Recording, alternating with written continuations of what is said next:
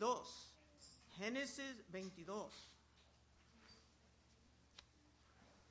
Muchos en estos momentos están estudiando la traición de Judas, la negación de Pedro, la vía dolorosa en que Cristo llevaba su cruz, y hasta los sueños extraños de la mujer de Pilato. Todos estos hechos históricos son sumamente importantes y los vamos a tocar muy pronto en el libro de Marcos, en los domingos, pero esta vez quiero considerar la manera en que Cristo está presentado en las escrituras como uno que fue inmolado, eso quiere decir aplastado desde el principio del mundo. En el último libro de la Biblia, hablando de los que adoran a la bestia, dice en Apocalipsis 13, 8, y la adoraron todos los moradores de la tierra cuyos nombres no estaban escritos en el libro de la vida del Cordero, que fue inmolado desde el principio del mundo. En la mente de Dios, Cristo ya estaba sacrificado ya desde muy temprano. Y en Génesis, cuando Adán y Eva cayeron en el pecado, Dios anunciaba una serie de consecuencias. Y unas eran sobre la serpiente. Génesis 3:15. Y pondré enemistad entre ti y la mujer. Dios hablando con la con la serpiente, perdón. Y entre tu simiente y la simiente suya. Esta te herirá, herirá en, el, en, la en la cabeza y tú le herirás en el calcañar. La simiente de la mujer iba a aplastar a la cabeza de la serpiente y al mismo tiempo tener su calcañar herida. Muchos han tomado esto, lo han tomado ya por siglos, como una referencia de la muerte de Cristo en la cruz, en que Cristo estaba herido, pero el diablo estaba derrotado. Y eso estaba en las primeras páginas de la, de la Biblia. Hay mucho más sobre la muerte de Cristo en el Testamento Antiguo. Vamos a pasar un rato con Abraham en el capítulo 22 de Génesis. Versículo 1. Aconteció después de estas cosas que probó Dios a Abraham. Y le dijo a Abraham, y él respondió, heme aquí. ¿Qué cosas? ¿Qué, estas cosas? Abraham pasaba por muchas aflicciones, dificultades, pero por fin tenía su hijo amado pero su prueba más grande iba a venir ahora. Versículo 2. Ahora Dios hablando. Te dijo, toma ahora tu hijo, tu único, Isaac, a quien amas, y vete a tierra de Moraya y ofrécelo ahí en holocausto sobre uno de los montes que yo te diré. Yo recuerdo cuando era muy joven en la fe, conocí a un hombre aquí cerca, Lake Forest, y ese hombre estaba recuperando de un vicio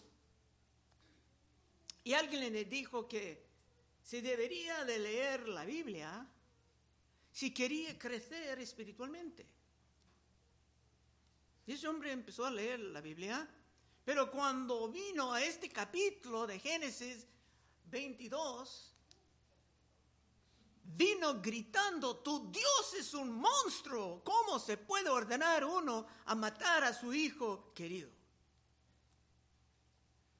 Es que sin un conocimiento de la historia de la redención en las escrituras, eso no es nada fácil de entender.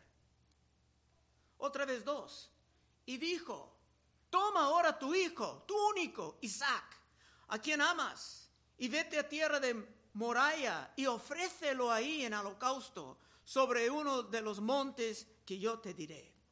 Esto no era una sugerencia. Dios no estaba rogando, sino que estaba ordenando la muerte del hijo querido, por lo cual Abraham y su esposa Sara han esperado tantos años? Dios no pidió animales, ni el otro hijo que tuvo Abraham con Agar, la sierva de Sara, sino que tenía que ser Isaac, el muy, muy querido. Tenía que ser Isaac, por medio de lo cual Dios iba a darle un gran número de descendientes. Tres. Y Abraham se levantó muy de mañana, enalbardó su asno y tomó consigo dos siervos suyos y a Isaac, su hijo, y cortó leña para el holocausto y se levantó y fue al lugar que Dios dijo. Holocausto quiere decir que iba a quemar a su hijo.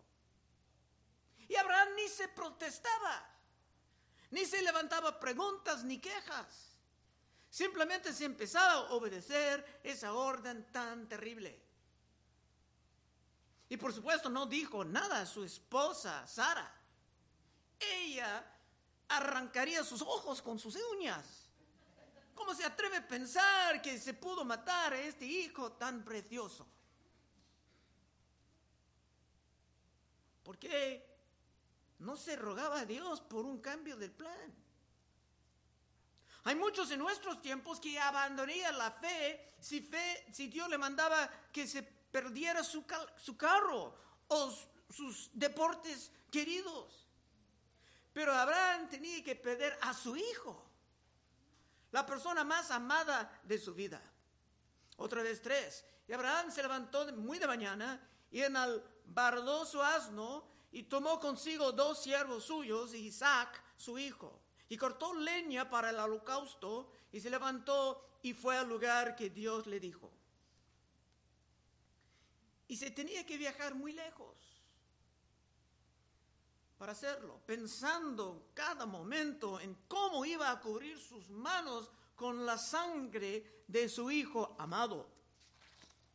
Cuatro, al tercer día alzó Abraham sus ojos y vio el lugar de lejos. Al tercer día. ¿Qué otra historia bíblica habla del tercer día, aparte de Jonás? Cinco. Entonces Abraham dijo Abraham a sus siervos, esperad aquí con el asno, y yo y el muchacho iremos hasta allí y adoraremos y volveremos a vosotros. Abraham sabía que no solamente tenía que separarse de su esposa para hacer esto, para cumplir esa orden espantosa, sino que tenía que separarse de sus siervos, porque ellos tampoco iban a permitir algo tan bárbaro. Isaac siendo el favorito de toda la familia. 6. Y tomó Abraham la leña del holocausto y la puso sobre, sobre Isaac, su hijo, y él tomó en su mano el fuego y el cuchillo, y fueron ambos juntos. Qué curioso que Isaac tenía que llevar la leña, como otro que fue sacrificado tenía que llevar su propia cruz. Siete. Entonces habló Isaac a Abraham, su padre, y dijo, Padre mío. Y él respondió, heme aquí, mi hijo. Y él dijo, he aquí el fuego y la leña, mas ¿dónde está el cordero para el holocausto? Es una gran pregunta con que te puedes aprender toda la Biblia. ¿Dónde está el cordero para el holocausto? Y el gran Juan Bautista tenía la respuesta más clara en Juan 1.29. El siguiente día vio Juan a Jesús que venía a él y dijo, he aquí el cordero de Dios que quita el pecado del mundo. Otra vez siete. Entonces habló Isaac, Abraham, su padre, y dijo, Padre mío. Y él respondió, heme aquí mi hijo. Y él dijo, he aquí el fuego y la leña, mas ¿dónde está el cordero para el holocausto? Esa pregunta seguramente hería el corazón de este padre viejo. Y es bueno que Isaac entendía el proceso del sacrificio, esto no era nada nuevo para él, pero ¿cómo pudo el pa este padre triste contestar la pregunta? ¿Cómo pudo este padre mirar en los ojos de su hijo y informarle, tú eres el sacrificio. Pero hay otro padre que sí tuvo que decir esto a su hijo amado. Dice en el libro de Santiago que Abraham fue llamado amigo de Dios, como nadie más. Santiago 2.21, ¿no fue justificado por las obras Abraham, nuestro padre, cuando ofreció a su hijo Isaac sobre el altar? ¿No ves que la fe actuó juntamente con sus obras? ¿Y que la fe se perfeccionó por las obras? Y se cumplió la escritura que dice, Abraham creyó a Dios y le fue contado por justicia y fue llamado amigo de Dios. Fue llamado amigo de Dios. Abraham fue amigo de Dios por muchas razones, especialmente por su obediencia. Pero en este sentido, de entender cómo se siente un padre sabiendo que se tenía que matar a su propio hijo, como Abraham no había otro. Abraham sabía cómo era, cómo se sentía, sabiendo que se tenía que perder su hijo. Isaías también en el Testamento Antiguo pudo ofrecer más detalles. En Isaías 53, 10 dice, con todo esto Jehová quiso quebrantarlo, sujetándole a padecimiento, cuando haya puesto su vida en expiación por el pecado. Verá linaje Vivirá por largos días y la voluntad de Jehová será en su mano prosperada. Cristo tenía que estar sacrificado para tragar tu infierno. De otra manera sería necesario para ti sufrir toda tu eternidad mordiendo tu lengua por el dolor insoportable, pagando por tus propios pecados. 7. Entonces habló Isaac a Abraham, su padre dijo, Padre mío. Y él respondió, heme aquí, mi hijo. Y él dijo, he aquí el fuego y la leña. Mas ¿dónde está el cordero para el holocausto? Y respondió Abraham, Dios se proveerá de cordero para el holocausto, hijo mío. E iban juntos. Con toda calma sin romper en un llanto. Abraham continuaba tomando paso tras paso para llegar al momento del asesinato. Abraham no tenía toda la ley de Moisés, pero sí tenía una ley que vino del tiempo de Noé y el tiempo de Abraham, es solamente un poco después de Noé.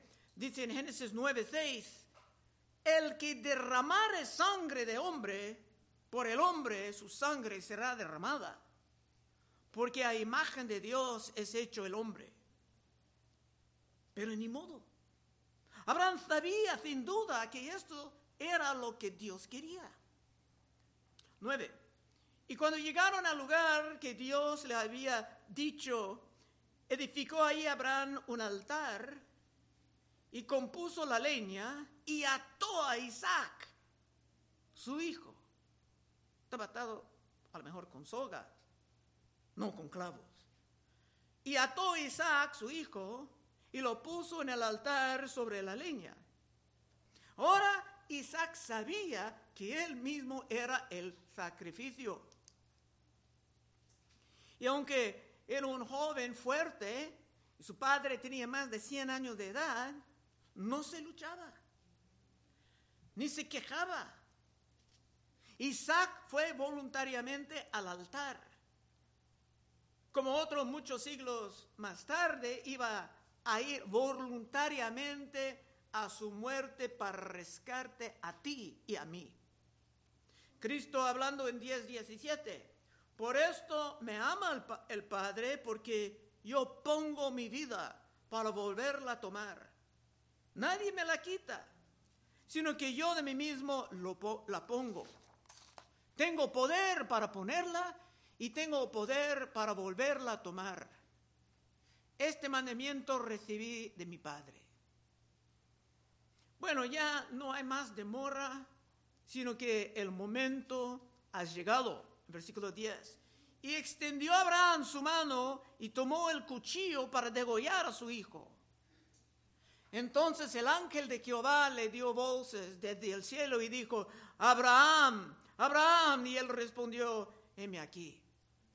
En el último momento, Isaac fue libertado de su fin horrible.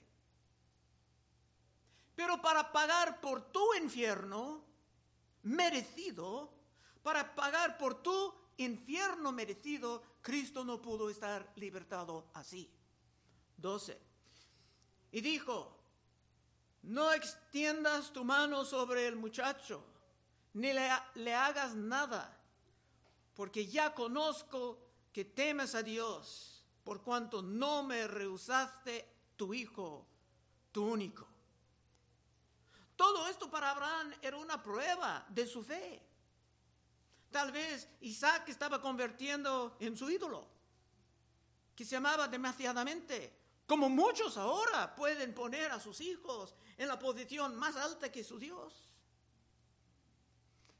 Pero esta historia nos enseña que no solamente Cristo sufría para ti, sino que el Padre estaba sufriendo, ofreciendo a su Hijo. Y, e imagínate los que rechazan o burlan de este gran y santo sacrificio, ¿cómo van a sufrir?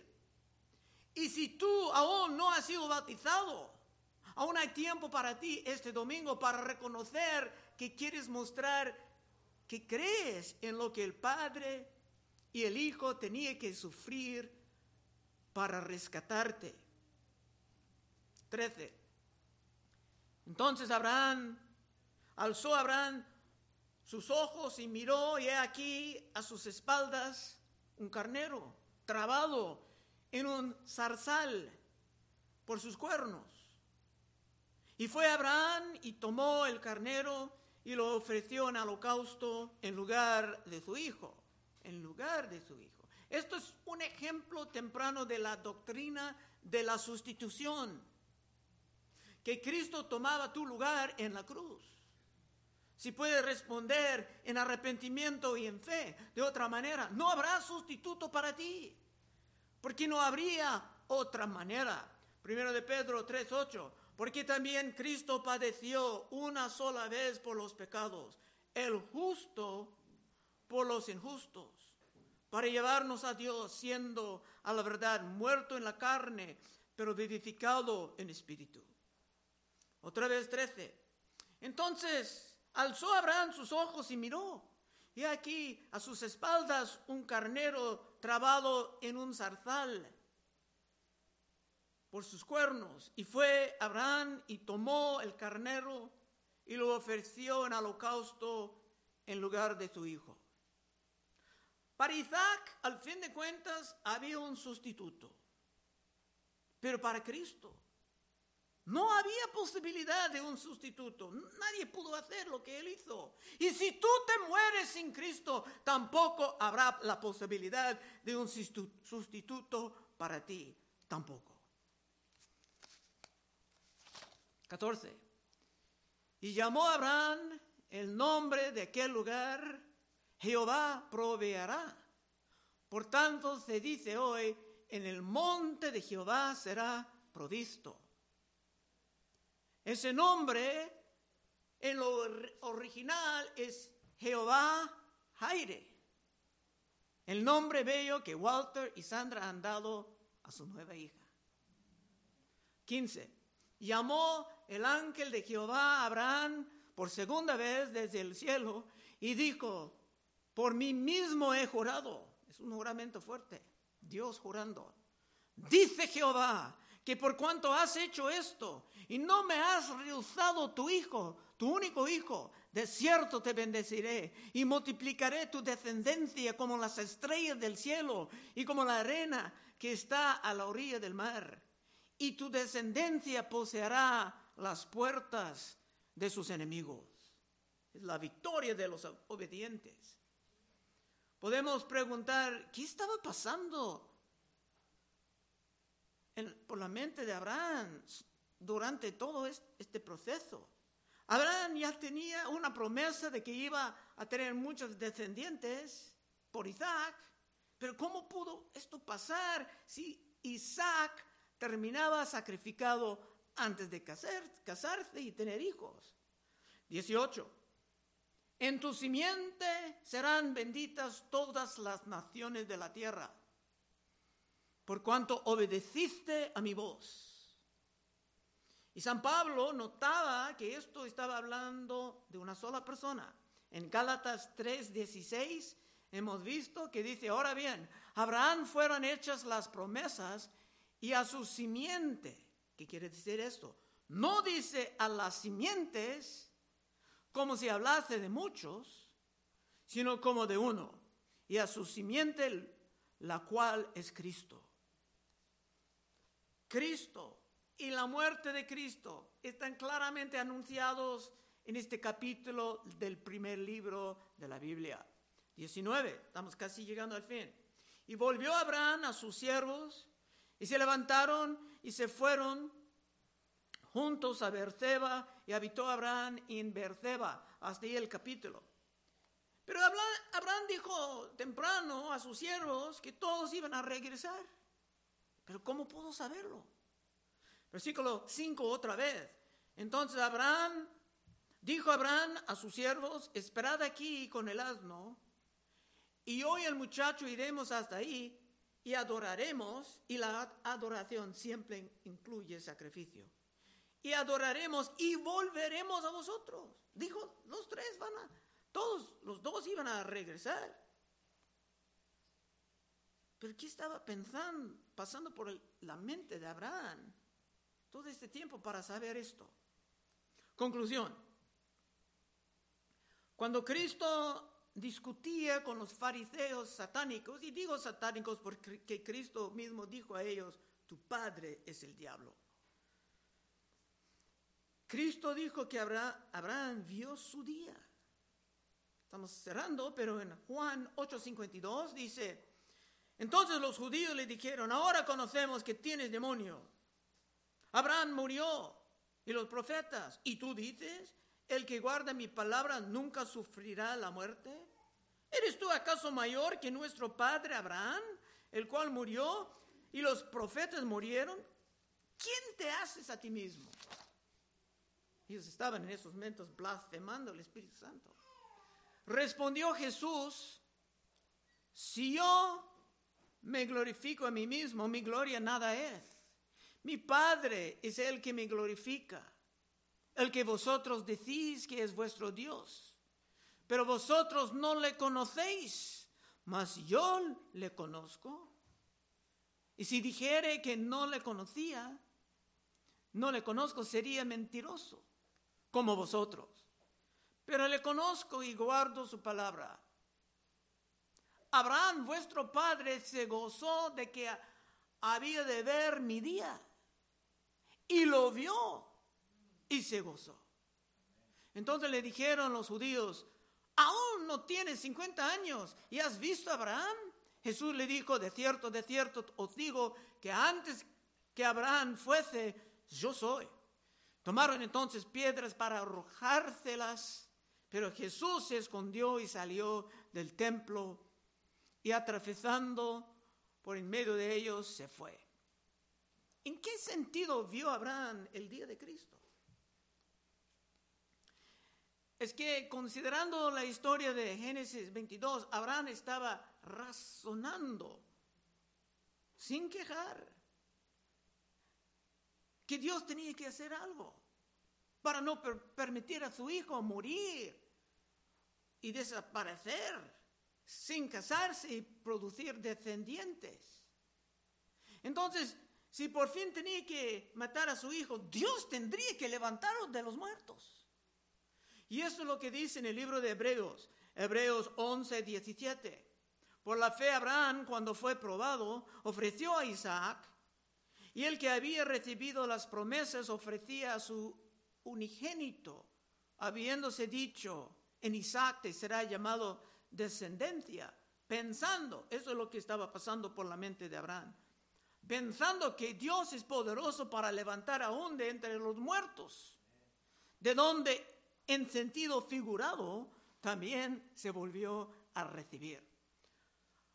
Abraham vio el día de Cristo no solamente en el sacrificio de Isaac, que no tenía que pasar finalmente, sino también en la resurrección de Isaac, que sí pasaba en un sentido. Eh, legalmente estaba muerto, pero regresaba sano y salvo. Y si tú estás en Cristo, tú también eres descendiente de Abraham, el padre de todos los fuertes en la fe. Cerrando en los últimos versos, Gálatas 3:6, así Abraham creyó a Dios y le fue contado por justicia. Saber, por tanto, que los que son de fe, estos son los hijos de Abraham. Y la escritura, proviendo que Dios había de justificar por la fe a los gentiles, dio de antemano la buena nueva a Abraham. La buena nueva quiere decir el Evangelio. Diciendo en ti serán benditas todas las naciones. De modo que los de la fe son bendecidos con el creyente Abraham. Un verso más para terminar. Galatas 3:29. Y si vosotros sois de Cristo, ciertamente linaje de Abraham sois y herederos según la promesa. Y si tú quieres vivir en estos tiempos oscuros, con la fe fuerte de Abraham, puedes pasar en unos momentos y oraremos contigo. Vamos a orar. Oh Padre, te damos gracias por este mensaje, que los niños pudieran escuchar, ojalá han recibido algo, si están confundidos, que se piden a sus padres, se piden a, a sus maestras. Y ayúdanos, Señor, ir a la cama en esta noche con un sentido de la gratitud, de que tú tragaste un infierno que todos nosotros hemos merecido. Ayúdanos, Señor, a sentir profundamente esa gratitud. Pedimos en tu santo nombre. Amén.